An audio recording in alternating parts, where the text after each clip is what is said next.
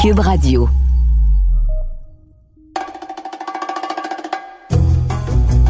Richard, on reçoit un invité qui est né la même année que toi, 1961, qui a lui aussi euh, vécu quelque chose de marquant avec Expo 67.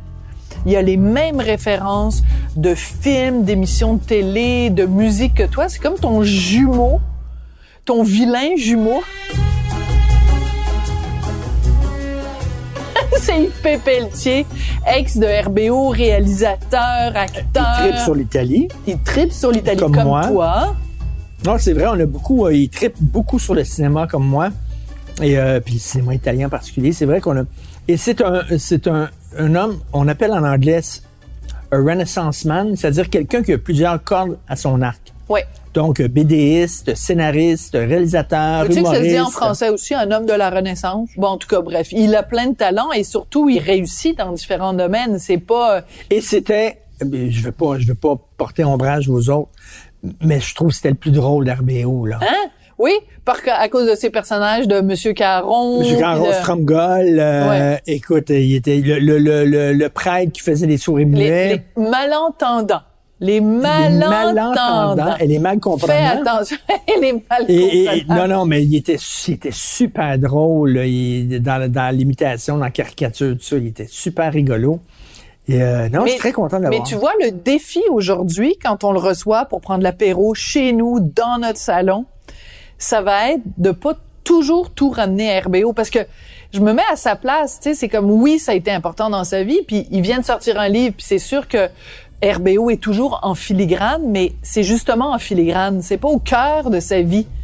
Non, il a fait autre chose là, Oui, de- puis- depuis le plein d'autres affaires. C'est pour ça qu'on va limiter nos questions sur RBO, vraiment là. Dans RBO, ils avaient tous euh, comme une lettre au milieu de leur nom, là. Parce que leur modèle, c'était Michel W. Duguay. Donc, il y avait Richard Z. Sirois, Guy A. Lepage, Yves P. Pelletier. Toi, ce serait quoi? Ce serait comme Richard... Richard B pour Bisoun? Richard Bisoun Martineau? Ce serait quoi? Je sais pas, mais ça, ça, ça sonne mieux avec un. Oui, Effectivement, hein? Yves P. Pelletier, Oui. euh, Michel W. Ça fait Duguay. plus sérieux. Ça fait cool. Tu sais, John F. Kennedy. Ouais. Tu sais, c'est comme, c'est toujours intriguant parce que les gens se demandent, bon, là, on savait Francis Ford Coppola. Friend, ouais, mais personne dit Francis F. Coppola. Non, c'est cool. On a tous les deux lu son livre qui vient de paraître, Déboussolé. Puis moi, ça me fait toujours drôle au début quand j'apprends qu'un tel ou un tel a écrit sa biographie. Comprends-tu? Parce que ça prend quand même une assez haute opinion de soi-même pour dire, écoutez, je veux vous raconter Tu ma vie. Richard Z. Sirois vient aussi publier euh, un livre, c'est Sa vie à travers la musique. Ouais. Richard Z. Et lui, Yves, c'est sa vie à travers les voyages. Les voyages. Mais c'est pas toute sa vie au complet, bien, c'est juste comme une décennie, un petit peu plus, mais avec des, fla- des flashbacks, des flash-forward, pour utiliser un terme de, de cinéma. Mais donc, je partais avec cet a priori-là avant de lire le livre en me disant, et donc, il est un petit peu prétentieux, franchement, à écrire l'histoire de sa vie, ça va intéresser qui? Ben, ça intéresse tout le monde parce que c'est vraiment très touchant. Et surtout, ce gars-là a une super belle plume à un moment donné, tu sais, quand il parle de d'une fille avec qui il est en amour, mais c'est intermittent, il dit je l'aimais en dilettante. Je Ah trouve c'est une très belle expression.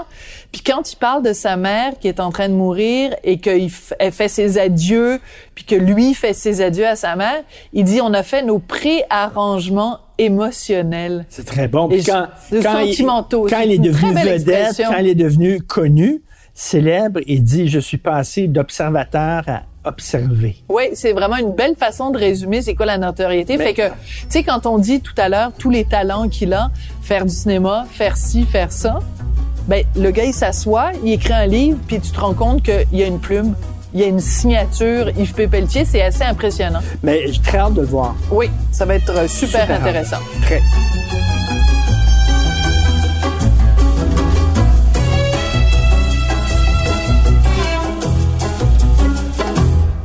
À chaque fois qu'on reçoit des invités, on leur demande ce qu'ils ont envie de boire. Toi, tu as choisi le Prosecco. On imagine que c'est parce que tu aimes beaucoup l'Italie. Alors, j'ai une question pour toi. Avrebbe voluto essere italiano, così bene parli italiano? Sì, Si. No, l'ho, impar- l'ho- imparato con una ragazza. Alors, tu mais l'as mais appris- faut- mais le- oui, j'ai appris avec avec Avec une Avec une Italienne. Mais là, ça, euh, ça fait longtemps que je suis allé en Italie. là. Mais à chaque fois, je, je, je- j'y retourne. Au bout de deux trois semaines, là, je- ça recommence. Tu parles bien. Mais la question que je te posais, c'est aurais-tu aimé être italien? Parce que Richard, lui, est convaincu que dans une autre vie, il s'appelait Martino avec Ah, ben, un moi, O. c'est sûr, j'étais italien dans une autre vie. J'aime C'est tout. Ah ouais? Le design, la musique, le cinéma.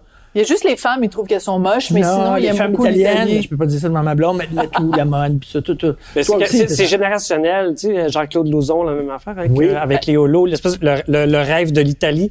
Non, euh, c'est un hasard. Euh, je, me- je me destinais pas à aller en Italie, mais c'est l'Italie quasiment qui est venue à moi. C'est, c'est une Italienne qui m'a choisi. Mais qu'est-ce que tu aimes de, de l'Italie? ben, ce que j'aime de l'Italie, premièrement, c'est une culture qui est très, très proche de, le- de la nôtre. Ouais. Et c'est comme, à chaque fois que je vais en Italie, c'est, la, la commedia dell'arte euh, fou, hein? permanente. Mais euh, j'ai pas de propension spéciale pour l'Italie, mais j'ai vécu de très, très, très grands moments euh, dans ma vie en Italie. Là. Je, te- je, je dirais pas que j'ai de la famille, mais c'est pas... On Mais pourquoi pas tu de- dis la comédie de, de l'arte? Ils sont tous des personnages. C'est sont y a- tous y a- exagérés. Ben, ça dépend.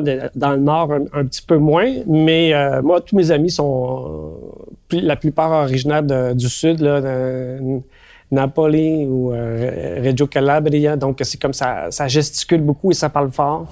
Et puis, euh, au départ, moi, ça m'a un petit peu saisi. Tu arrives du Québec, tu débarques dans une, famille italienne. Je pensais que tout le monde était choqué. Là.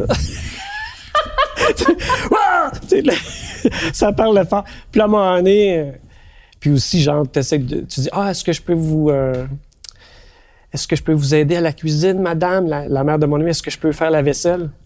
Foiré! C'est comme, dans l'annonce. L'insulte totale. Ben Tu sais, là- elle va dire, Hey, comment, tu tu vas pas me dire comment faire dans ma, dans ma cuisine? C'est très drôle. Fait que, euh, voilà. Mais c'est, il reste que dans ton livre, Déboussolé, tu parles beaucoup des voyages, à quel point c'était important pour toi, à quel point ça t'a influencé, puis tout ça, puis la Pologne, l'Italie, tout ça. Est-ce que c'est vrai cette théorie que quand on aime voyager, c'est parce qu'on a quelque chose à fuir? Est-ce que toi, tu avais quelque chose à fuir? Ben oui, j'ai Oui. toujours. Ben oui. Le, le voyage, euh, il y a une part là-dedans qui est une part de fuite. Euh, J'en blaguais dans mon spectacle quand je disais que je fuyais Laval. là. Tu sais, je, fuy- je fuyais la banlieue. Mais euh, oui, il y, a une, il y a une part de, il y a une part de fuite dans, dans, dans le voyage. Il y a une fuite aussi dans la lecture. euh, tu sais, je dire, C'est comme moi, j'ai pas, je trouve pas que, que c'est quelque chose de, de répréhensible de, de fuir. En général, je pense. Je pense qu'on est de la, on est de la culture d'Henri Laborite aussi, là, toi. C'est la- la- oui, l'éloge l'éloge de la l'éloge fuite.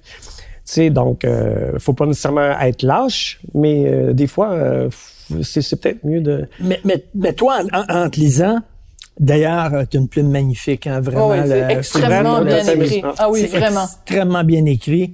Et euh, et tu as de la misère à te poser. Même dans ta vie amoureuse, même dans tes jobs, euh, on sait, tu sais, même dans tes Même aujourd'hui, voyages. je- il y a quelque chose de similaire dans mon fonctionnement aujourd'hui. Mais je suis comme ça. À un moment donné, que, euh, tu peux, tu peux pas euh, fuir ta nature. Tu sais, C'est ça. Tu peux pas fuir ce que t'es. Tu peux apprendre à découvrir qui t'es. Mais euh, tu peux pas fuir ce Mais que même avec l'âge, t'as pas comme une envie de dire, ben là, je vais, je vais me poser, là. Ben oui, je me, ben, je me pose. Les circonstances font aussi que Mm. tu te poses, tu vieillis. Il y a des affaires que j'ai faites plus jeune. J'ai pas envie de faire ça. là, tu sais, je- donc, euh, j'ai une- j'ai une vie qui est plus casanière, où euh, j'ai des voyages moins mouvementés. Je te dirais même que des dernières années, j'ai pas voyagé du tout. Je me suis promené dans les ruelles de Montréal. Puis... Tout Non, un voyage. Il n'y a, pas de- il y a pas de destination euh, bête. euh, à, à tout près, à proximité, il y a des choses merveilleuses. Là, tu sais. Je découvre votre quartier, là, tu vois, genre, je le connaissais, je, je l'ai fréquenté il y, a, il y a plusieurs années, mais là, je, ah, mon Dieu, il y a des nouveaux arbres. Il y a des, Ah oui? des nouveaux édifices. Non, non, j'ai- j'ai c'est- j'ai une capacité d'émerveillement, des fois pour des affaires qui ont de l'air, pour d'autres personnes trouvent ça complètement insignifiant. Puis, ben, je suis comme ça. là, tu. Et ça, c'est pas parti avec l'âge? Non. Mais je te fais un compliment, et c'est vraiment un compliment. T'as comme pas vieilli. C'est-à-dire que toutes sortes de caractéristiques que tu avais, mettons, quand t'as 20 ans, tu les as gardées plus vieux, puis c'est Il y a personne formidable. qui- Il y a personne qui vieillit. On, on est tous, Ah, on a ça été enfants. ça, On est tous qu'on a été enfants. C'est parce qu'on n'a pas toutes le, le- le- le même type de vie. Moi, j'ai pas eu de famille d'enfants, j'ai pas eu ces responsabilités-là. Fait que ça m'a donné une légèreté, je pense, aussi, qui, qui me permet peut-être d'avoir l'air plus juvénile. Mais je suis un vieux monsieur. là. Moi, je me sens vieux. C'est-à-dire, je me sens j'ai- J'étais jeune, j'aimais les vieux. Tu sais, je veux dire, ben oui, non, mais c'est- genre ma grand-mère, mon grand-père, Ouais. j'étais constamment en train de leur demander comment c'était quand ils étaient jeunes. Tu sais, genre, donc, puis j'ai... Fait que, Tu leur faisais raconter ça. fait que là, aujourd'hui, je suis content. À part, là, j'ai j'ai pas envie de mourir, là, mais je suis content d'être vieux. Là. Je suis content, justement, je je suis content d'avoir raconté cette histoire-là, puis de me foutre de ma gueule, euh, tu sais, dans un, dans un livre. Je reçois plein de, de réactions de monde qui ont vécu des choses similaires, puis des fois même des, des gens de d'autres générations qui ont vécu le même genre de trip en Europe dans les années 80-90, puis ils ont c'est à peu près la même chose. Ben, c'est là, très difficile de pas penser au film de Ricardo Trogui, euh, 1981. Là. Ben, tu sais, c'est, c'est la génération des... des comment comment t'appelais Le ça? rail là? passe. Oui, le rail passe, puis voyons, les, les, les, où t'allais, les, les, Les jeunes auberges à- de jeunesse. Les auberges de jeunesse. Ouais. etc. C'est ça. Ben, quand moi j'ai vu les, les, les films de Ricardo, là, moi là, genre c'est du bonbon là, puis je me suis euh, complètement projeté dans son histoire à lui. Puis ce qu'il y avait de merveilleux aussi, moi je le connaissais de la course euh, Ben oui. Europe-Asie, j'en manquais pas une. Et donc, euh, tu vois, j'ai hâte au prochain. Donc, euh, d'autres livres aussi qui, euh, je te dirais pas qui m'ont influencé, mais qui m'ont donné le goût de faire un récit comme ça, un peu là, autobiographique, ironique. Là, c'est, euh, mettons, le film de, pas le film, mais le, le livre de Pierre Huet, là, en 67, Tout était beau. Ouais. Le livre de Tina Fey, ou, euh, je sais pas, celui, l'autobiographie de Gottlieb.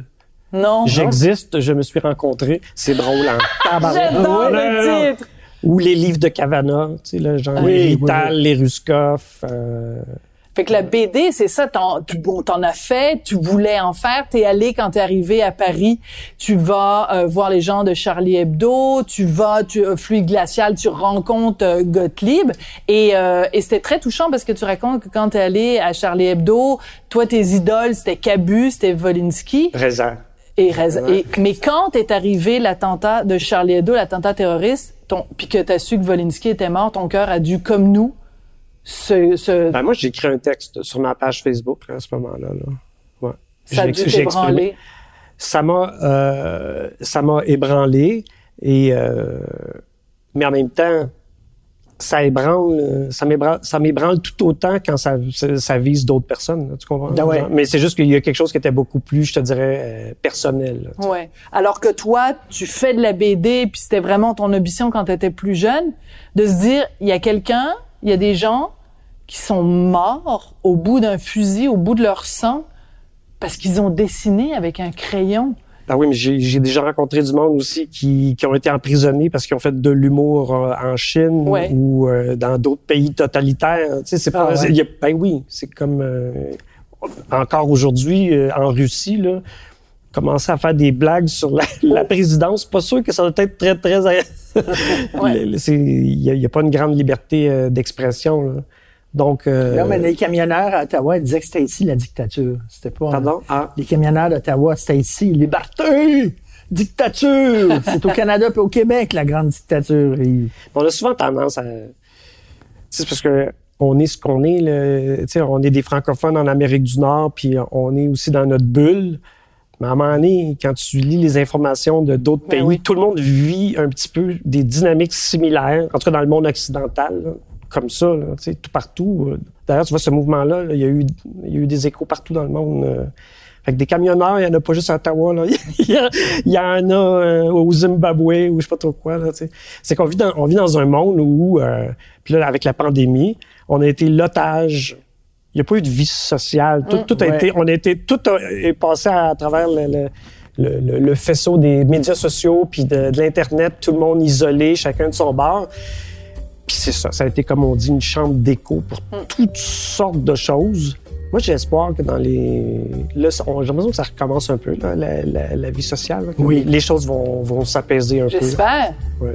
Est-ce que ça t'a... Moi, je euh, viens en paix, en tout cas. Ça, je, je- Moi, je suis un, j'essaie- j'ai l'impression d'être un, un promoteur de, de la paix.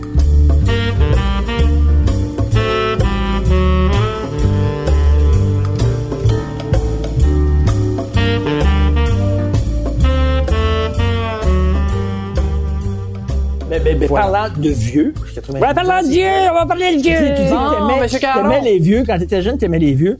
Monsieur Caron, il y avait quelque chose de... Parce qu'il y a peut-être des gens qui pensaient que tu riais des vieux, mais il y avait quelque chose d'extrêmement touchant là-dedans. Bienveillant, même. là, de- C'est pas, c'était pas, c'était pas volontaire. Il s'est venu en, l'in- en, en l'interprétant puis en, en ajoutant des strates puis des strates. Puis souvent, c'est qu'on faisait Monsieur Caron parce que ça- vu que c'est un, un- un maquillage élaboré, Oui. Sais, avec Michel Poulet, on disait, on va faire ça en fin de journée. Fait que là, puis là, j'en faisais trois, quatre de fil. Puis à un moment donné, on a fait celui de Noël où subitement, j'en ai fait un plus sur le mode trémolo. Puis là, après, on fait la prise. Puis là, qu'est-ce qu'on fait avec ça? Il dit, c'était plus émouvant que d'autres autres. Je dis, j'aime ça. Il y a un petit côté, un petit côté où j'aime, j'aime ce, ce côté-là. Fait que d'être à, à la limite de, de, de, de l'émotion, c'est pas quelque chose qu'on vivait souvent dans, dans RBO, là. Mais tu sais, genre, euh, mais je te dirais que, monsieur, monsieur, monsieur Caron, c'est, c'est, c'est, c'est le grand-père de Guy, c'est ma tante, c'est un monsieur qui allait à ma caisse populaire, puis que, tu sais, quand tu vas à la caisse, là, puis il s'en va jaser, là. Ah, mon Dieu. Puis il y a Quand ça 22 prend- ça personnes prend qui attendent une derrière. demi-heure, t'es pressé. Mais, euh, Mais il était tout seul. Puis- Monsieur Caron parle tout le temps de sa C'est la vie, solitude ça, aussi. puis, euh, Puis moi, ça a été C'est mon premier, emploi, mon premier emploi. J'étais réceptionniste euh, pour un, un hôpital malade chronique, l'hôpital de la Visitation sur Henri Bourassa. C'était toutes des vieilles dames. Donc, c'est l'équivalent d'un CHSLD. Là, tu sais, donc, c'était des, des femmes en perte d'autonomie. vieilles. Puis, il y avait des personnages, là. Tu sais, euh, il y avait des madames, euh, toutes, sortes, toutes sortes de madames. Puis moi, vu que j'étais à, la- à la réception, là, j'avais rien à faire. Là. Tu sais, il y avait trois étages. J'avais juste annoncé les fins des visites. Il est 9h15, les visites sont terminées, les de- Donc, ça reste souvent que celles qui pouvaient se déplacer venaient me piquer une jasette euh, à, la, à la réception. Fait que des fois, il y a des, des gags, là, gardoules. Là, tu sais, M. Monsieur Corin disait tout le temps gardoule, gargoule. Il y avait une gardoule à l'hôpital de la visitation. tu sais. Il y a beaucoup d'affaires qui, qui viennent de là. puis, puis qui, qui déparlait aussi, j'ai le cancer général, puis tout ça. Ça, là. ça, il y a beaucoup de grands, Il y a le grand-père de Guy, Oui. mais c'est aussi puis le, tout le côté un peu hypochondriaque, ça c'est ma tante. euh, C'est très drôle. fait que c'est fait, ça, as ben moi j'ai même je dirais tout RBO, tout, même quand on riait du monde, les gags les plus cruels, moi je peux dire, je, les ai faits avec affection. Genre, tu vois, je suis pas, je suis pas d'un Ouais. naturel belliqueux, puis c'est arrivé des fois où j'ai fait des gags cruels sur du monde. Je me souviens, là, euh, à un moment donné, j'étais dans un bar euh, sur Laurier, puis il y a Pierre Flynn qui est là. Puis on a fait Ah. un gag, mais tellement chien sur Pierre Flynn. Fait que là, je m'en vais. là, Je commence, je à, y faire, à y faire la, la jasette, puis là, je commence à y parler d'octobre, puis là, t'as- ah, il dit, ça me fait du bien que tu me dises ça. Je dis, il n'y a pas du tout de personnage. Je dis, moi, je, peux- ah, je peux juste te dire, j'étais un fan, fan d'Octobre, de toute ta musique. Tu sais, à l'époque, il n'avait pas recommencé à faire sa carrière solo. Ben oui. ça, Ah ça, ouais. tout ça. Fait que, Le, voilà. le- le groupe québécois, j'ai vu le plus souvent spectacle, Octobre. C'est Ouais. Vraiment, j'étais un fan fini, moi aussi. Mais c'est intéressant que tu décris quand tu avais ta job où tu travaillais dans le- comme une, une résidence pour les malades chroniques parce que c'est là, dans ce genre de circonstances-là, que tu te développes justement comme observateur. Tu regardes comment les gens se comportent, puis tu es déjà en train de nourrir ce que tu vas devenir après. Et à un moment donné, dans ton livre, tu, tu parles de la notoriété et tu dis ce qui a changé, c'est que je suis passé de observateur à observer. Et ça, c'est pas du tout la même position dans la société. Ça, tu vois, là, pour moi, là, ce que j'appelle, je trouve que c'est une leçon aussi d'humilité. De, de, parce qu'il y a une espèce de, c'est facile d'être à l'écart puis de, tu regardes, euh, tu regardes les choses de loin puis ta, ta, ta, ta. Ou de haut. Mais là, subit, non, c'était de, pas de haut. Peut dire quelque chose, j'étais tellement nerd, là. C'était pas, c'était pas de haut. C'était- De loin. C'était plus genre, comme ça. Puis là, subitement, c'est plus toi qui observe le monde, c'est toi qui es observé, tu sais. Donc, euh, c'est intéressant aussi à vivre, mais ça bouleverse une vie totalement. là. Puis tu sais, euh, le producteur de Daniel Harvey, producteur télé, nous avait dit à l'époque, les petits gars, le lundi, lundi matin, quand vous allez sortir dans la rue, vous allez- votre vie va changer. Là, tu sais, Puis il euh, avait raison. Ah parce qu'il dit, ben là, ouais, non, on fait des spectacles, on fait de la radio. Non, non, non. Là, il dit, vous passez à la TV, les amis. C'est drôle. Daniel Harvey, c'était le monde- il y a- producteur il y a des monde qui Sophie. appelait- Il y a du Ben monde qui appelait ma blonde de l'époque comme ça. Allô? Ah oui, bonjour. Tu sais, ça, la- les- pour parler de l'émission, tu sais. Ah, Elle était en tabarnak. Tu sais, comment? On va dire, Christy, ma propre famille m'appelle pour dire, hey, c'était bon le sketch. C'est ça que tu, tu m'appelles juste pour me dire ça. mais ça, c'est vrai que c'est pas facile pour l'entourage Non, aussi de passer de euh, elle a son existence propre, puis elle est rendue juste la blonde de Yves. Ben Puis aussi, c'est parce que, tu sais, on avait une vie avant, puis là, subitement, tu es sur la rue, puis là, les gens t'apostrophent, puis là, tu sais pas comment, tu sais, tout le monde, n'importe, ah, allô, bonjour, puis là, tu- on peut-tu, on peut-tu aller à l'épicerie, on peut-tu faire, le- fait que ça, ça a été, euh, pour moi, donc, d'être le centre de l'attention, ça a été un, euh, une école aussi, j'ai appris aussi à... Tu aimais ça? Je, je, je me nourris pas vraiment de ça. Mais la notoriété, ça donne des avantages. Là. Sais, J'ai, j'ai une carrière où j'ai fait toutes sortes d'affaires. C'est à cause de ça. sais, Je dis, c'est à cause, c'est à cause que RBO, on a eu une certaine notoriété qui fait qu'après, c'est c'est- c'est ce qui fait que j'ai créé un livre, que j'ai fait de la BD, que j'ai fait un documentaire au Nunavut, euh, que j'ai réalisé deux films. Je pense, tu sais, avec ma personnalité, là, je sais pas si je... Mais, mais, mais quand. Tu aurais eu cette Que opportunité-là? moi, au- au- en solo, là, j'aurais été probablement dans quelque chose de plus discret, puis tu sais, je, je sais pas où. Tu sais que serais- t'étais un nerd tantôt. Oui, ah oui, oui. J'ai encore nerd. Encore. Moi là, j'aime ça regarder le canal Savoir. Toutes les émissions là, tu sais, mettons le, le canal Université, ou même à l'époque, tu te souviens là, il y avait l'astrophysique pour tous avec Hubert Reeves. Alors oui. et c'est moi. je- ça? oui! C'est intéressant. En plus, tu dis, mon Dieu, j'ai des cours gratis. Je retournerai à l'école. Pour vrai, là, Ah. sans niaiser, quelqu'un me dirait, ah, va aller, ou quelqu'un va me parler d'une, qui tripe une discipline, ben, je, je suis curieux, là, tu sais, genre, j'ai encore cette fibre-là, cette curiosité. Mais, mais- même dans le dans ton film Les Aimants, à un moment donné, il y a juste justement toute une théorie sur l'attraction magnétique puis tout ça. Donc il y a, il y a toujours un côté, même si c'est culturel ou artistique, il y a aussi un côté scientifique justement de nerd dans ses livres. Ouais, et mais tout. ça, c'est pas. Ça, ça, je te dirais, c'est plus ésotérique, là. Ouais. Parce que j'aime. Moi, j'aime ça aussi, les- ces, ces trucs-là. Là. Tu sais, mettons, le tarot, l'astrologie. Euh, D'ailleurs, maintenant, on, tiré on- les on- cartes. maintenant, on est dans une, une société où. tu, crois à ça ou tu, tu serais que le jeu qui t'intéresse là-dedans, quoi? Ben, je crois à ça. Je crois au jeu. Le tarot existe. Donc, pourquoi le tarot existe? Il, il existe, il existe pourquoi? Pourquoi? euh, Quelle est sa, sa- fonction? Pourquoi il y a de l'astrologie dans le journal? Alors, ce que ça veut dire, c'est que euh, ça veut pas dire que le- le pouvoir divinatoire de l'astrologie, mais ça veut dire que ça doit être utile en quelque part dans notre fonctionnement. Quand tu regardes le tarot, Ouais. la façon dont c'est organisé, tu dis, c'est quasiment comme de la psychologie du Moyen Âge. Là. Comment eux autres ils réussissent à décortiquer l'âme humaine, puis comment quelqu'un qui veut apprendre, euh, ça peut être des, des, des, des bons instruments de de- d'auto de euh, connaissance de soi. de, de connaissance de soi, puis c'est un jeu. À partir du moment où tu commences à, te, à jouer, sais, mettons le jeu de la synchronicité que j'explique dans, dans le livre, Ouais. à un moment donné, ça joue pour vrai. Parce que c'est les associations que tu fais avec ton cerveau, peu importe si c'est toi qui le détermine ou si tu es en train de projeter l'affaire, ça marche pareil. Donc, Moi, mon- un, un de mes trips, et tu, tu sais ça, Sophie, c'est que je rentre dans la librairie, puis je pogne un livre, puis j'ouvre Ouais. au hasard. Puis écoute, trois fois sur quatre, trois fois sur quatre, je tombe sur une phrase qui, qui me parle, qui me dit quelque chose au moment de ma vie où je suis présentement. C'est très bizarre. J'avais une décision très importante à prendre qui allait changer le cours de ma vie totalement. Et, laquelle, euh, Richard? et, et, euh, et de, de, de sauter dans, dans le train de Sophie qui passait devant moi. Est-ce que je saute dans le train ou pas? Et euh, puis ça change ma vie. J'avais une blonde et deux enfants. Sophie rentre dans ma vie, puis je sens que le train passe, puis je saute dedans ou pas. J'étais vraiment, écoute, je pensais, je vais dans un truc où ils vendent des magazines, Esquire, puis dans Esquire magazine, ils demandent à des gens connus euh, euh, les vos leçons de vie. OK? What I learned. Ça s'appelle What I learned. Qu'est-ce que j'ai appris? Puis c'était, euh, c'était Al Pacino. Puis il y avait une phrase, je tombe là-dessus. If you don't go, you won't know. Et là, j'ai dit, OK, that's it. Pacino vient de me parler. Mais en même temps, le ça. livre était déjà déterminant parce qu'il Ouais. y a quelque chose où t'as pas ouvert un livre de recettes. T'as- T'as t'as pas ouvert les, les recettes Ah ouais. de Sœur Angèle. tu comprends? Donc déjà, tu, toi, dans ta façon dont tu, tu vas le...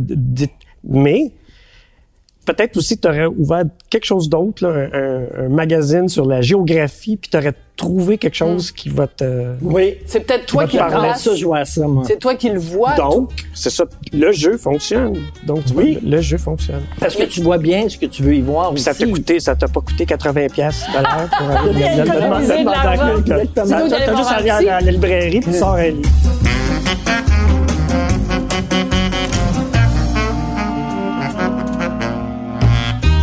Le nerd qui devient une, une grosse vedette avec RBO.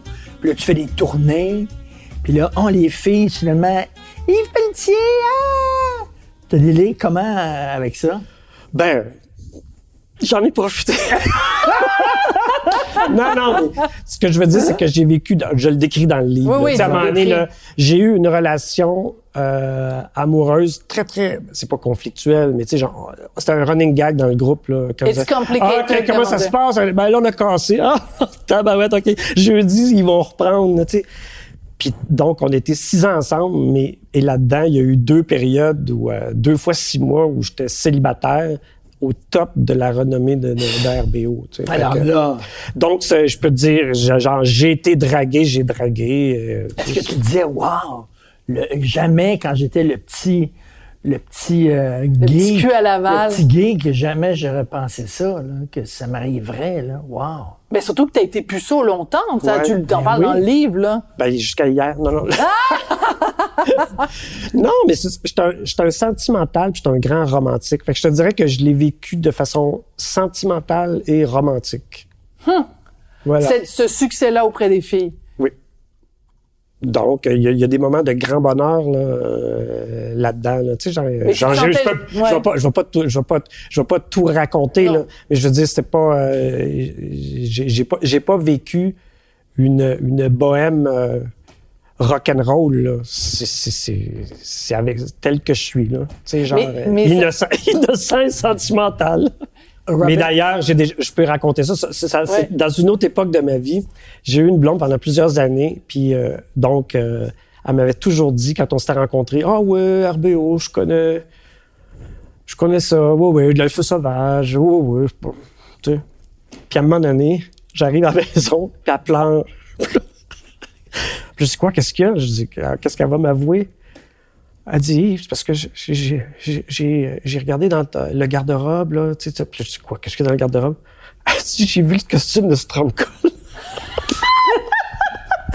puis là, puis là, oui, puis, ben, elle dit, c'est parce que je te l'ai jamais dit, là, mais, elle dit, j'étais vraiment fan de j'ai dit, mais pourquoi tu me l'as pas dit? Ben, si je te l'aurais dit, peut-être que tu, tu serais pas intéressé à moi, tu sais, ça. Très drôle. Puis là, je dis, ah, je, je dis, mais en autant que tu, te- tu me demandes pas de me le mettre à la maison. Ouais. Elle, était, elle était émue parce qu'elle avait vu le costume de Tu sais qu'il y a une fille qui a c'est déjà drôle. demandé à Michel Barrette de s'habiller en IA pour euh, faire l'amour Je sais, j'étais là, j'étais là aussi. T'étais là! Ben, non, non. c'est très ben, drôle. tu disais tantôt, euh, Ouais, tu as vraiment ça. réalisé un premier long métrage qui s'appelle Les Aimants que Sophie et moi, on a adoré. Adoré. Moi, je me souviens, j'avais écrit, j'étais critique de cinéma à l'époque, j'avais écrit un cinéaste aîné en voyant ton film. Non, mais, non, mais- t'en avais parlé aussi à, à TQS. Là. Ben oui, T'étais- t'étais- à Flash. À Flash. t'as fait, euh, Mais c'était t'as fait un belle très, très bon film. Et pourquoi tu réalises pas plus de films? T'en as fait deux. Tu as fait après ça Le baiser du barbu, puis Ben, c'est pas des films qui ont été faciles à monter puis à faire. Là. Tout le monde? Ben voyons donc. genre, c'est que- ça a été fait avec, euh, premièrement, 22 jours de tournage. C'est pas assez. Avec un peu de la... non, c'est juste...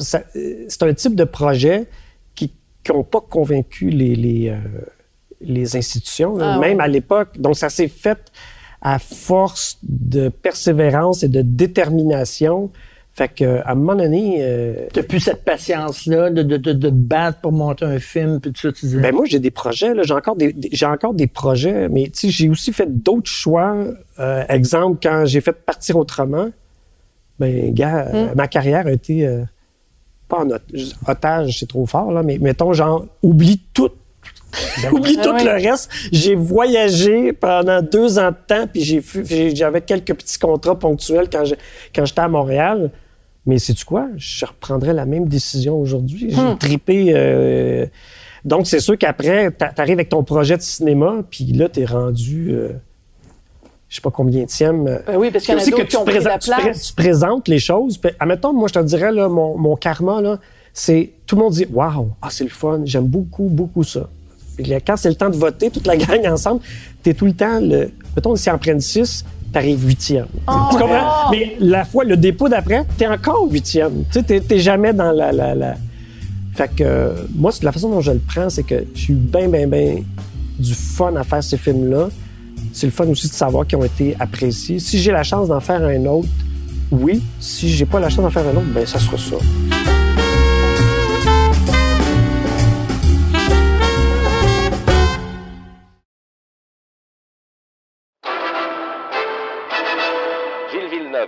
Le bolide de Jochen Mass. Sa Ferrari s'envole littéralement. Il y a 40 ans, mon pilote préféré mourait dans un terrible accident de Formule 1.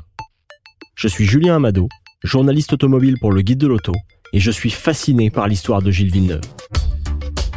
Je me suis toujours demandé comment un petit gars de Berthierville a réussi à forcer son destin pour se rendre jusqu'au sommet de la Formule 1.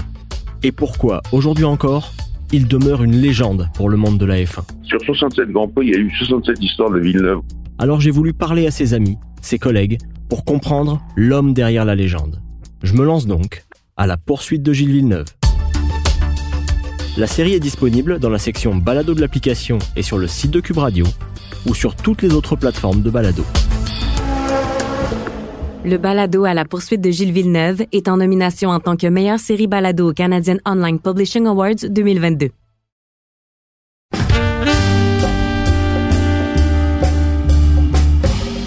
On parle beaucoup de, ton livre et euh, bon, évidemment, il y a c'est extrêmement bien écrit. Il y a beaucoup de moments très drôles et euh, ben, au cœur du livre, il y a ce drame quand même dans ta vie, ton frère François qui meurt euh, alors que tu es à l'étranger et qui meurt de la pire des façons, c'est frappé par un gars sous au volant. Et tu fais tout un plaidoyer pour dire ça n'a aucun sens qu'il y ait encore des gens qui conduisent sous au volant. Et ce matin dans le journal, je sais pas si tu as vu cette image d'un gars tellement sous au volant, il est rentré chez lui puis il s'est stationné comme par-dessus sa porte de garage. Puis j'ai pensé à toi puis je me disais comment ça se fait qu'on vit dans un monde qui banalise à ce point-là l'alcool au moi, volant? Mon propos, c'est pas, c'est pas, c'est pas de, de, de, dénoncer la conduite en état d'ébriété. Puis surtout, c'est que c'est quelque chose qui est très, très, très délicat parce que euh, tout le monde boit de l'alcool. genre, C'est, Ouais. pas une affaire où quelqu'un va s'acheter une arme puis va commencer à être dangereux avec une arme off- offensive. là. Une voiture puis un verre, c'est pas mal à portée, à portée de tout le monde. Ce qu'il y a, c'est que les gens qui sont récidivistes, c'est ça, c'est qu'à un moment donné, il y en- Ouais. il y, en a qui sont récidivistes. C'est ceux qui créent des, des, des accidents, des, des blessures ou qui créent de la mort. C'est, ça le problème. Mais moi, si j'en ai parlé dans le livre, c'est pas pour dé- dénoncer ça. C'est juste que comme c'est l'événement euh, fondateur de ma vie. Là. Tu sais, je veux dire, il y, a, il y un avant et un après, je te dirais en seconde même. Tu sais, je peux calculer, je suis pas la même personne avant et après. J'en ai jamais parlé parce que je voulais pas, tu sais, genre, c'est, lourd aussi, là, tu sais, commencer à dire, puis là, ah, je vais commencer à faire des entrevues avec le séjour ou n'importe quoi, puis tout le monde va dire, ouais, puis finalement, puis là, je dis, à chaque fois, je vais, je vais retomber dans, dans, dans ça. Mais là, tu sais, genre, j'ai 61 ans, puis c'est comme, je- ça fait partie de, de, de, de mon passé. J'ai- tu, peux, tu peux penser à ça sans, sans être triste maintenant? je suis toujours triste. Là. C'est comme si c'est un. C'est ça. C'est comme si on t'avait coupé un bras ou un membre. là. Tu sais, à genre, ce c'est, c'est un truc. Là, le, le deuil, c'est quelque chose. euh, puis ce que c'est que moi, ça fait longtemps que j'ai fait mon deuil. Le, truc, c'était plus genre, hey, je vais le, là, je le partage avec le monde. Ouais. Même les gars d'RBO, là, je dis, ils sont au courant de ce qui s'est passé. Mais en- quand ils ont lu le livre, ils ont dit, hey boy, Yves, on... je savais pas à quel point euh, aussi là de, de- tu sais, ça, ça se fait pas tout seul là. Euh, Ça a pris quasiment un an là où euh, tu fais des rêves là. tu sais, à un moment donné, quelqu'un qui, te- qui a tué Ah, ton, il y a quelqu'un qui a tué ton frère là, ça, ça réveille des de caveman, tu sais, comme Ouais. tu sais, le Closer, là, le, le- film de Mac Nichols. I'm a fucking caveman. Ah, Mais c'est très beau. tellement Euh, bon. Non, mais ce que, je, ce que je veux dire, c'est que ça réveille des affaires qui sont comme pas. Euh, puis. Euh, mais réglées? le genre, genre- je le raconte dans mon livre aussi. C'est ce qui m'a libéré, c'est un rêve aussi. Là, tu sais, genre, j'ai rêvé à mon frère. Puis euh, c'est une discussion euh, où on fait des blagues ensemble. Puis je me suis réveillé, j'étais soulagé. Tu vois, ma sœur, elle a fait un rêve aussi, mais c'est un autre type. autre- une autre situation, mais elle a vécu quelque chose de similaire à, similaire à moi. Tu. Est-ce que tu as vécu avec la culpabilité du survivant? C'est ce que. Regarde, moi, j'étais en thérapie aussi, je l'ai dit, je, fais de la psycho- psychothérapie à la fin de la trentaine. Tu sais, quand, quand t'as t'as l'impression que tu, tu, tu, tu fais des choix, tu te retrouves tout le temps devant, devant la même porte. Là. Tu dis, OK, j'ai l'impression que je pourrais. Ah non, OK, je viens de, re- de revenir sur mes pas. Eh, Quand je, je te posais la question, la, la culpabilité du survivant, c'est peut-être juste de se dire, ben, pourquoi lui il est plus là? Puis moi, est-ce que j'ai une responsabilité? Vu que je suis là, faut que je vive à 100 000 à l'heure, faut que je vive toutes les choses que lui ne pourra jamais vivre. Non, je l'ai pas. je- C'est-à-dire que je, peut-être que je l'ai fait inconsciemment parce que de toute façon, ce que c'est que ça a été un, un- un très très très grand drame, mais c'est aussi là un, un coup de pied au cul. Là, euh, tu sais, euh, la vie peut se terminer euh, là là. En un instant, la vie peut se terminer. Donc euh, c'est ça, je suis quelqu'un d'instinctif. là. Mon instinct m'a dit, vas-y, fonce, euh, aie du fun. euh, C'est ce que tu as fait. C'est ce que j'ai fait. T'as pas d'enfant, hein? Non. Puis C'est sûr, c'est un choix que tu as fait assez rapidement. Ben, c'est un vie. choix. Non, la, la vie choisit pour. Tu sais, un gars aussi choisit pas. Tu sais, un gars tout seul, là. Tu sais, un gars tout seul qui aime voyager, là, qui aime ça partir des trois, quatre mois, puis revenir, puis qui dit, moi, je vais avoir un enfant. Ben non, ça marche Moi, pas, là. moi, moi là, Yves, je vais avoir un enfant. Non. Donc, tu comprends que c'est pas, c'est pas nécessairement, c'est pas, c'est pas moi, mais j'ai toujours été extrêmement transparent dans mon choix de, ben, moi, la façon dont je vis, puis mon goût pour les voyages, ça se fait. ça- ben, ça- non, mais ça se fait voyager en famille, ça se fait voyager. Mais mais, mais dans les fêtes aussi, ce que je suis aussi comme personne, quelqu'un de solitaire, indépendant, euh, c'est pas nécessairement une belle recette pour partir une vie, une vie de famille. Donc, en général, ça, décourage, ça décourage les personnes avec qui je vis. Oui, Je vis. les- Faut dire, faut dire que ta, ta- ta relation avec ta mère n'était pas particulièrement euh, facile. T'en parles, c'était pas, euh, c'était pas évident. Même si vous hein? êtes réconciliés à la fin, Elle, on elle sent était- elle que... était- elle était contrôlante. Oui, mais c'est une personne. Comment je peux dire? C'est ça qui est de, de, de troublant, c'est que quand ma mère est décédée, puis là, elle était sous les opiacés, tout est sorti. Elle nous a tout raconté sa vie, mais pas juste sa vie C'est fascinant. matérielle, mais aussi ce qui lui a occupé son cœur et son esprit pendant toute sa vie. Tu sais. Fait qu'à un moment donné, t'as ta mère qui est gelée là, sur les sur les, les- sur, sur la morphine à l'hôpital, puis elle commence à te raconter des affaires, puis blablabla, comment qu'elle elle visualise euh, ses dernières volontés, puis que là, c'est avec la, la vieille maison familiale. Avec... Puis là, d'un coup, tu te rends compte que Oh mon Dieu, mais j'ai, j'ai, je- souvent je rêve, moi, à ce, cette configuration-là qu'on avait à la maison. Là, je parle à ma soeur, elle dit Toi, t'as- elle a dû jamais penser à cette affaire. fait que tu te rends compte, tu dis Hey, je rêve comme ma mère. Il y a, il y a comme dans son imaginaire. Fait que tu te dis Est-ce que c'est elle qui, quand j'étais enfant, a m'a inculqué quelque chose ou parce qu'on est proches l'un de l'autre? Fait que je pense qu'il y a quelque chose où il y a, il y a- il y a une connexion. euh, Est-ce qu'elle a été heureuse dans sa vie? ah, oui, je pense qu'elle a eu des moments heureux, heureux mais tu sais, c'est une personne angoissée. Puis, mais surtout, c'est que, tu sais, elle a travaillé à la bibliothèque. Et encore aujourd'hui, tu vois, genre, il y a des gens qui me contactent parce qu'ils lisent ça puis disent Yves, ta mère, là. C'est parce que mes, mes amis à l'école allaient à la bibliothèque. Puis disaient Bonjour, Madame Pelletier, je, je- je suis dans la classe de Yves, je fais une recherche sur les renards ou je sais pas trop quoi. Ah oui!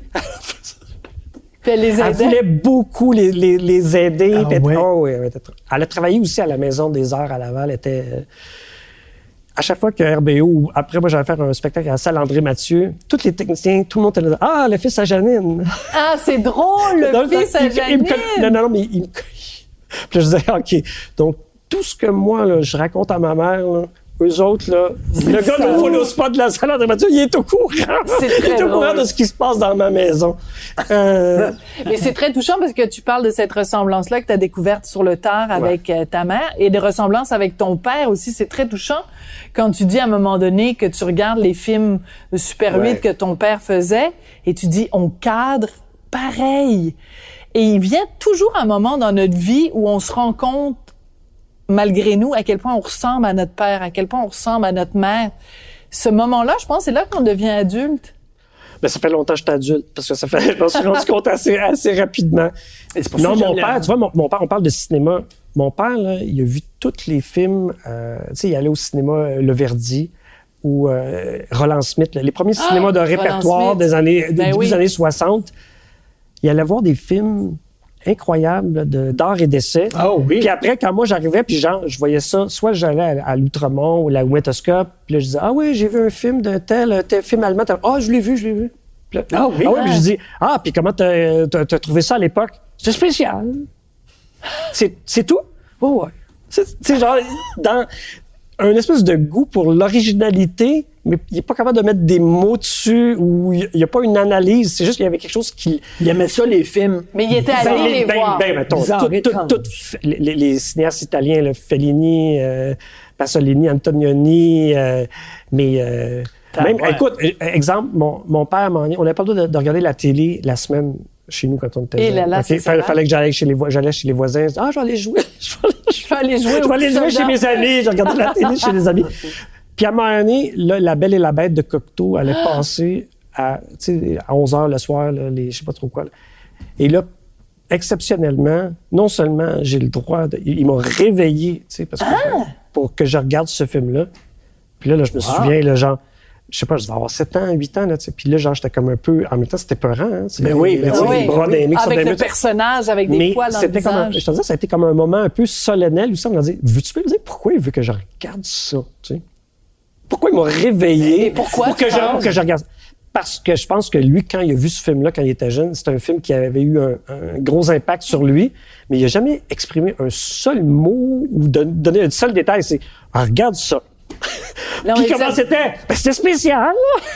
Oh mon Dieu, vos pères sont pareils. C'est vrai? Ouais. Non, mais regarde pas ce genre de film-là. Non, je- non, non, J'allais faire le Poseidon. Adventure puis La Tour Infernale. Mes parents Mais tout le temps hommes de une fois par semaine. Puis le premier film, c'était ma mère qui choisissait. En général, c'était un De Funès ou c'était une comédie. Là. Puis là, le deuxième, elle disait Oh, les films à ton père, c'est tellement plate. C'était les- C'était les films d'art et d'essai, là, ou des films plus intellectuels.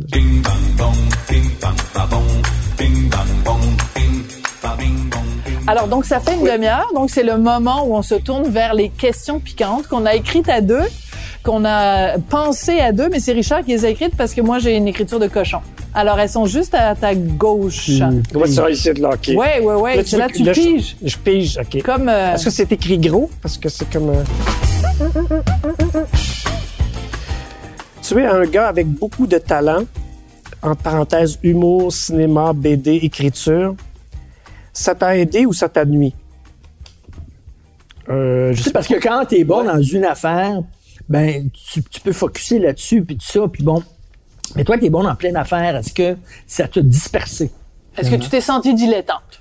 Non, regarde, moi, je- si je peux faire des... Tu sais, mettons, j'ai jamais écrit pour le théâtre. Euh, J'aimerais ça, refaire de la BD dessinée. Euh, Il y a des tas d'affaires que ça me tenterait de faire que j'ai jamais fait. Non, je, pense pas que... En tout cas, regarde, je pense que j'aurais papillonné dans n'importe quoi que j'aurais fait dans ma vie. Même si j'avais pas été dans le domaine artistique. Parce qu'il y a comme quelque chose où... euh, c'est une curiosité... euh, d'enfant, je te disais, de, de- scolaire, là. Je retournerai à l'école. là. Pour vrai, là, tu me dis, gars, il y a un super bon cours donné sur telle affaire, puis euh, le, le- mais ça prend un prof, là. Tu sais, moi, j'ai un tutoriel. Toi, tu, tu lisais les tout connaître. Je- non seulement, je- quand on recevait les tout... collection tout connaître? Ouais, oui, certain. Puis, écoute, on recevait, les, on recevait les tout connaître, là.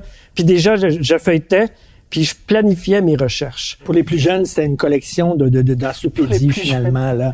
Ben, pour Euh, moi, je, j'ai le même âge que toi, puis j'ai aucune idée ce que c'est parce que je sais pas, genre, on n'avait pas ça chez nous. C'était abondamment illustré, puis ça allait d'un sujet à un autre. C'est génial. Puis euh, voilà. C'est vraiment... Ça prend un nerd pour, pour aimer ça. Il fallait que tu papillonnes, justement, parce que ça allait d'un sujet à un autre. C'était pas par ordre alphabétique ou quoi que ce soit, là, tu Ça s'appelle l'Internet, papy. Je l'ai encore dans ma bibliothèque, Richard! ben oui, c'est un ramasseux. un Fallait tout connaître.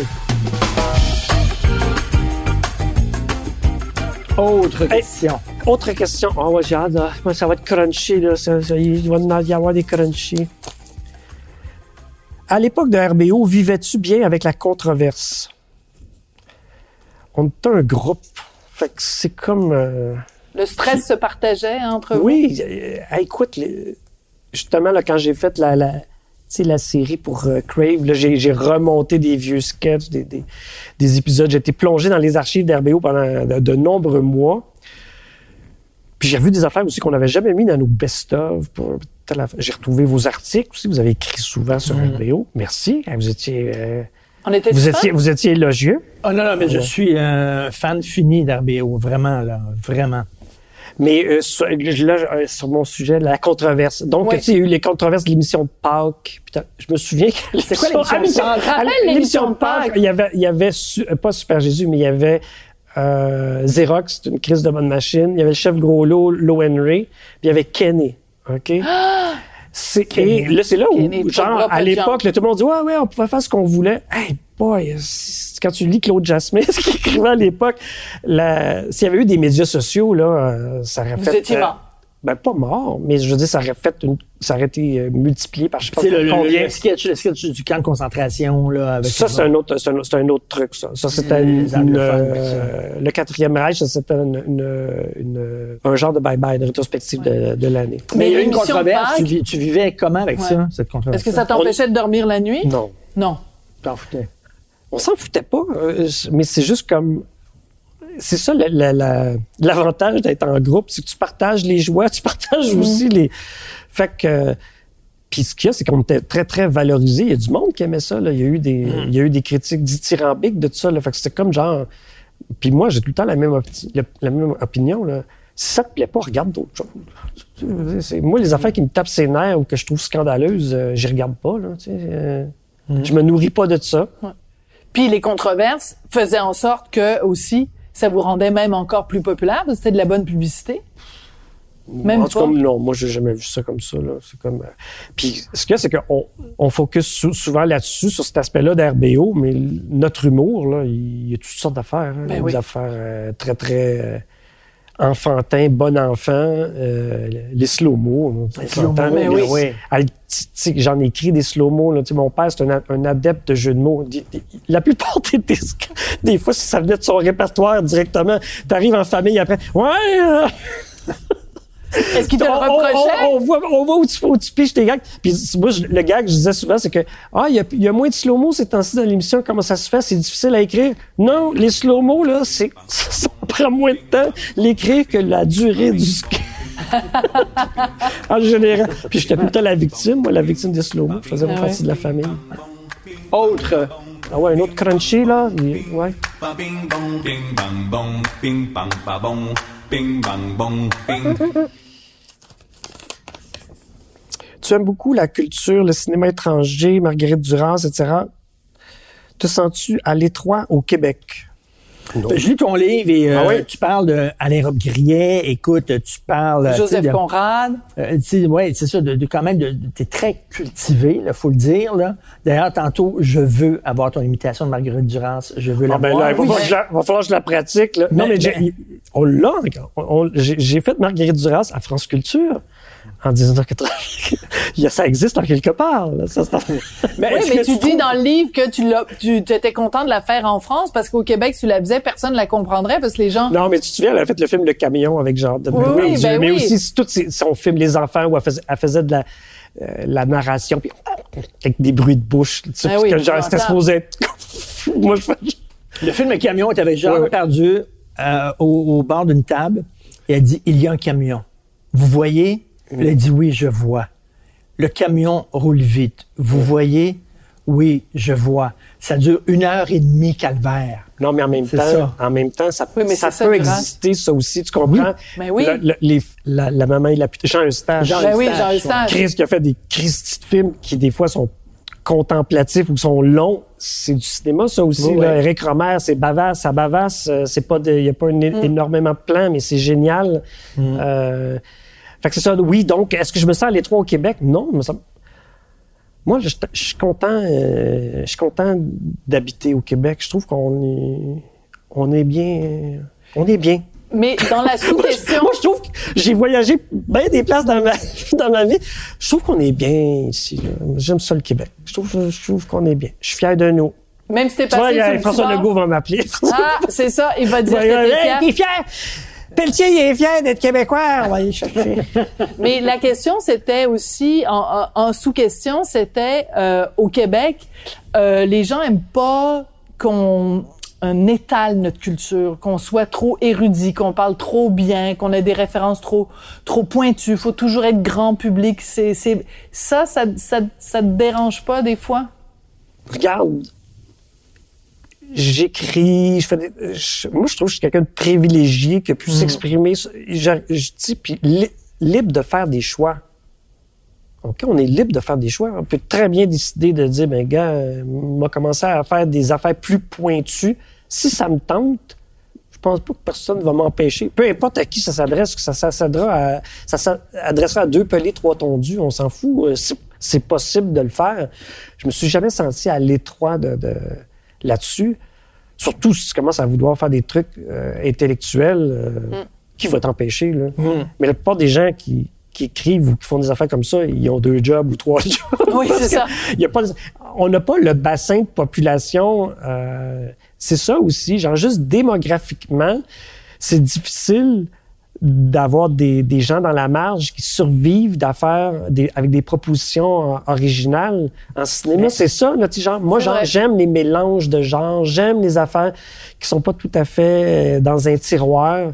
Fait que c'est sûr, ça plaît à certaines personnes, mais peut-être Mais pas la majorité à la... la- C'est le fun que des artistes qui font des petites affaires très pointues pour un public niché. J'aime ça, moi. Tu sais, Eric Romer, j'adore ça, j'ai j'ai tout l'ensemble de ses films, j'ai un coffret, là, tu sais. Les petites affaires pointues, tout ça. C'est mon plaisir, moi aussi. C'est le fun que des artistes comme ça qui, qui font ça. Pas du- Mais c'est juste que il y a pas de, mettons si tu veux faire du cinéma comme ça ici, le budget euh, tu vas, Oui. tu vas être comme y Denis Côté ou tel, tu sais Denis, c'est ça qu'il fait. Il y a des il, il- il a appris euh, sa leçon, il va il demande pas des 6 7 millions de budget, puis euh, il réussit à faire son cinéma, puis tu vois genre il circule partout, c'est une vedette là, t'arrives Ben à oui. Berlin, c'est une Ouais, méga ouais. vedette là de Denis Côté. Puis euh, Puis toi, t'as été une vedette à Caracas aussi avec tes Ah ouais. films, tes premiers films? Festival de Caracas. Festival du film Super 8. Hey, fait- J'ai fait du, du, du cinéma expérimental, mais quand tu dis là, c'est vraiment innocent. Là. Mais euh, quand tu le décris dans ton livre, ça a l'air d'être des films que moi, j'aurais le goût de voir. Ah ben là, il va falloir que, va falloir- fa- faudrait que je les, euh, faudrait Que je les mette, je les mette. je il le Super 8, j'ai un projecteur Super 8, faudrait que je les fasse digitaliser, tu sais. Mais euh, non, je je me suis jamais senti à l'étroit euh, au Québec.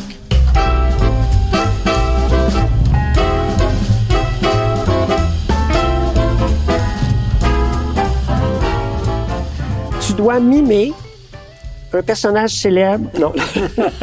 non, non, ça va de là de, tu sais, comme C'est quand, quand on joue, quand, tu sais, quand on joue à la boulette, là. Ouais. Tu as eu comme euh, prof Pierre Bourgault, Pierre Foglia, Jean-Claude Labrec et Pierre Falardeau. Crois-tu avoir été à la hauteur de leurs attentes? Ah, je pense pas qu'aucun d'entre eux avait des attentes par rapport à moi. Écoute, euh, c'est génial que tu aies eu ces quatre profs-là, ces quatre personnes-là comme mais j'en ai eu d'autres de tout aussi géniaux, mais qui sont peut-être moins, Moins connus. connus. Euh, Claude-Yves Charon, je sais pas si tu connais ce, ce prof que j'ai eu en, En cinéma. en- en- non, en, en communication, un prof de méthode. euh, en tout cas, c'est un bonhomme euh, phénoménal. Si, si j'écris un autre livre, c'est sûr, on m'a parlé de Claude-Yves Charon. J'ai eu Bruno Roy comme prof de français quand j'étais au secondaire. Emma, euh, Emma Martel, prof de- d'histoire. Hein, on la connaît pas, Emma Martel, hein, mais genre, elle répondait à toutes mes questions en secondaire 2 quand je parle. Donc, euh, oui, j'ai eu des Pierre Bourgault. Pierre, écoute, c'est, c'est- dans son cours de communication orale, euh, il riait, là, il trouvait ça drôle. Pierre Foglia, je m'étais- inscrit à son cours de journalisme. Tu sais, j'avais- pas de velléité d'être journaliste. Là, Ça puis- ressemblait à quoi un cours de Pierre Foglia? c'est quelqu'un d'extrêmement méthodique. Ah oui, Ah, ouais, ouais, on ouais. l'imagine Il pas? a- ah, non, non, il dit si vous êtes inscrit ici pour parce que vous voulez faire des chroniques euh, originales, non, non, on va parler de journalisme, on va parler c'est quoi un, un lead, une nouvelle. Hmm. Puis, euh, ah non, non, j'ai adoré ce monsieur-là. Puis le- à un moment donné, je suis allé le voir parce qu'au bout de cinq, six cours, tu sais, je, je suis allé dire, hey, je- faut que je t'avoue, euh, je me suis inscrit parce que, tu sais, genre, je voulais savoir c'était quoi ton cours, mais je serai jamais journaliste. euh. je peux te avoir une note de passage. euh, Ah oui. je dis, je vais, je vais faire tous les travaux, t'as l'affaire.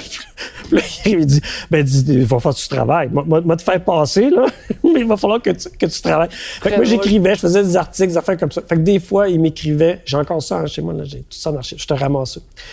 Là, il était des commentaires dithyrambiques, t'écris, t'as une super belle plume, telle affaire. Le travail suivant, la semaine d'après, oublie ce que je t'ai dit, c'est pourri, t'es pourri. Mais t'as gardé tout Ben ça? oui. Jean-Claude Labrec, Jean-Claude Labrec, on a fait une lutte étudiante parce qu'on on avait un autre prof de cinéma qui nous avait été assigné puis on n'était pas là, sais. Il nous donne euh, comme prof Jean-Claude Labrec. Imagine-toi, Caroline. Un, gros, euh, Un ours bienveillant. Puis moi, genre, je faisais du cinéma expérimental. Imagine-toi. J'ai jamais senti une seule fois une lueur de jugement dans son regard, Ah, alors que fou. ça avait pas ce qu'on voulait faire comme film, ça avait aucun rapport avec Quel grand bonhomme, hein? ah non, vraiment, j'ai- je l'ai je l'ai adoré. Puis c'est quelqu'un de. pas nécessairement souriant, là, mais il y a une présence rassurante, apaisante, puis en même temps passionnée. Là, tu sais, genre, un très bon prof. Puis Falardeau, Carl. Falardeau, Pierre Falardeau.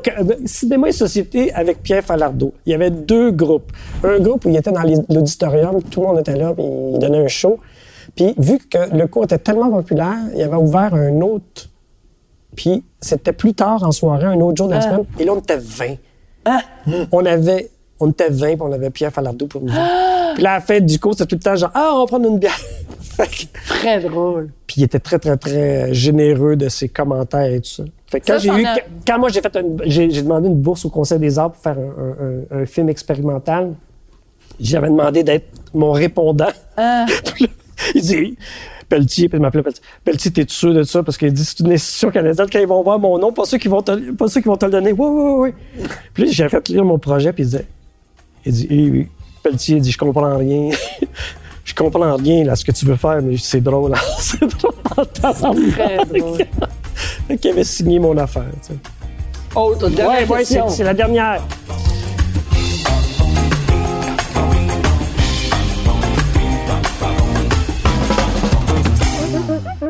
Bon. Dans ton livre, tu racontes que tu as été dans un couple ouvert. Ah oui, les couples open, est-ce une bonne idée? Ah oui, je dis ça dans mon livre? Un couple Ben, c'est parce que ton, ton, avec ta blonde, là, Cali, vous aviez. euh, Non, c'est parce qu'on n'était pas un couple. Ouais. Tu sais, Je dis, c'est parce qu'à un moment donné, quand t'es, t'es, t'es, t'es, t'es- t'es pas un couple, Ouais. Mais est-ce que c'est bon, c'est pas bon? Euh, à ce moment-là, euh, je- tu sais, j'avais, à l'âge que j'avais, là, aucune espèce d'expérience. euh, non, j'ai jamais été dans un couple ouvert où euh, OK. tu décides, là, c'est ouvert. C'est plus genre, mais j'étais souvent dans des relations euh, sentimentales, euh, amicales, affectueuses où personne ne se promet rien. Tu sais, on s'entend, ça, c'est, ça, oui, ça- mais ça, même, ça tu fonctionne. racontes quand même dans le Ça, livre ça des fois fonctionne. où... Ça, ça, ça fonctionne. C'est juste que c'est comme, c'est pas nécessairement pour la pérennité d'une union. C'est pas, ça, tu sais, ça, ça peut s'en aller d'un bord comme de l'autre n'importe Il y en a tout le temps un qui l'accepte mieux que l'autre. Non? Ouais, mais euh, dans les fêtes, là, s- regarde, ça, ça marche. Ça marche très bien, ça. Entre personnes, non, non, mais entre, entre personnes consentantes, bien intentionnées, puis euh, franches, open, transparentes, ça, regarde, ben oui, ça fonctionne très bien. Parce que tu racontes quand même où t'es, t'es, t'es, t'es avec une fille, puis là, bon, ben, tu, tu, tu t'en, tu t'en vas à Paris où elle euh, s'en va ailleurs, puis là, tu fais, tu couches avec une autre fille, puis après tu reviens, puis après vous vous avouez Ah ouais, mutuellement. j'étais ado- j'étais un, adolescent- un adolescent attardé. Là, tu, sais, c'est- tu comprends? C'est c'est pas, c'est pas du tout assumé. Là, tu sais, Ouais, ça- ouais. Il y avait aucun choix. Il y avait, il y avait pas aucun plan. choix. là. Ah, pas du tout, du tout, du tout. Donc, Mais je je m'impliquerais pas dans, dans un, un type de relation comme ça. Ta plus longue relation, c'était quoi dans ta vie? Ah, 10 ans. 10 ans. Ah, ben, C'est pas pire, hein? T'es fier de moi? pour un papillon? Pour un papillon? pire. Pas pire pour un papillon. Pour un papillon, c'est pas pire. Non, mais comme j'ai dit tu sais, dans mon show, euh, une des raisons pour lesquelles j'ai écrit ce livre-là, c'est parce que aussi, à cause, j'ai j'ai fait mon show, là, Ben oui, s'appelait moi. ben oui. J'avais parlé d'affaires un peu plus personnelles, mais c'était quand même des gags, là, euh, des personnages, des gags. Mais il y avait un bout sur l'amour, puis je parlais des, des... Puis là, au fur et à mesure de, de la tournée, je rajoutais des gags, je, je parlais d'affaires plus personnelles. Puis là, moi, ça me fait rire, là. Pas sûr, c'est le moment de, de dire une affaire comme ça. Mais moi, je disais, ah, moi, là, la- ma vie sentimentale, ma vie amoureuse, c'est les, les plus beaux moments de ma vie. Pour les femmes avec qui j'ai vécu, c'est l'inverse. Ah! non, mais ce que je veux dire par là, c'est que je suis quelqu'un d'indépendant, puis je suis Ben oui. quelqu'un de, de, de, de- toujours comme ça. Donc, euh, Est-ce que je suis quelqu'un de fidèle, mais je suis quelqu'un Ouais. de fidèle, mais je, je suis, je suis indépendant, puis je suis solitaire. Ouais. Moi, j'étais un gars qui était de couple. Je suis bien Ben oui, ben seul. j'espère. Mais, mais, Tu mais mes périodes dans ma soir? vie où j'étais célibataire, j'ai pas aimé ça. Moi, j'ai une question complètement out, complètement Oui, coq à l'âne. Toi, là, il me semble que j'ai lu ton scénario. T'a- T'avais écrit un scénario dans les années 80, toi, un scénario de film? Avec euh, le gars qui réalisait les premiers RBO, Avec Michel? avec Michel. C'est ça. On avait écrit un scénario ensemble. Ben, je l'ai lu, moi, ton scénario, Michel. Non. Michel, Michel, c'était bon. C'était bon? Ben oui, c'était quatre gars qui voulaient. Oui. À, à Joli- C'était-tu à Joliette, en plus? Ça se peut-tu que c'était? Oui. Puis que, genre, ils voulaient partir. Non, il était bon, il y avait. C'était un bon scénario. Tu vois, j'en Ok, j'en-. Parce que le soir, le, le- le- le je l'ai soir- peut-être encore. Le, le- le soir de, du show euh, de Diane Dufresne au Forum, Ouais. c'est ce soir-là où John Lennon s'est fait tuer. OK. Alors, c'est quelqu'un qui va voir le show de Diane Dufresne, il sort et il apprend que John Lennon s'est fait tuer. Et lui, quand il était jeune, il y avait un ban. OK. Puis il décide, écoute, c'est tellement cliché, je m'excuse, c'est un lieu commun total. Il décide de faire revivre son band de jeunesse. Puis il va voir tous ses anciens Ah. chums pour faire. On a Comme écrit ça en une semaine. ouais. là. C'était bon. Non, mais Michel bon. J'ai peut-être même. me l'avait fait lire, Ben c'est oui. drôle. My God, j'ai Bon, ben alors, oublié euh, ça. deux, deux scénaristes, deux, euh, Ben ouais. peut-être un futur réalisateur, peut-être mon mari. Non, pas en tout. Écoute, Yves, ça a été un Très plaisir. fun. Era un Ouais, très le piacere. fun. Moi, j'ai... j'ai- j'ai- Hey, j'ai- mille grazie, mille grazie. Mille grazie a lei. Grazie. Grazie.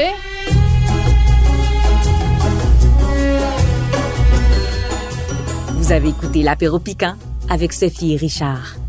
À l'animation, Sophie Durocher et Richard Martineau. À la recherche, Sophie Durocher. Au montage, Philippe Séguin. À la prise de son et à la réalisation, Anne-Sophie Carpentier et Bastien Gagnon La France. Une production Cube Radio.